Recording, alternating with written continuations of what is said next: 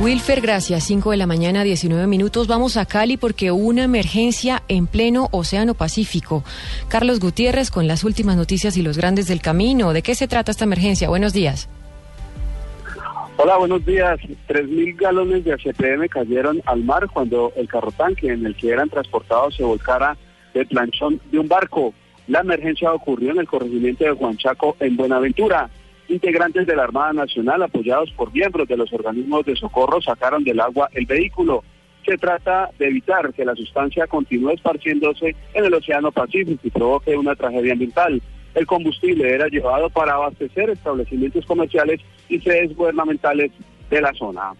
Entre tanto, tres horas duró cerrada la vía Buga-Buenaventura por un deslizamiento de tierra en el sector de Cisneros. La emergencia fue atendida por funcionarios de envía que lograron con maquinaria pesada retirar parte del material. A esta hora hay paso restringido a un solo carril por este eje vial del Valle del Cauca. Llueve copiosamente en este punto del departamento.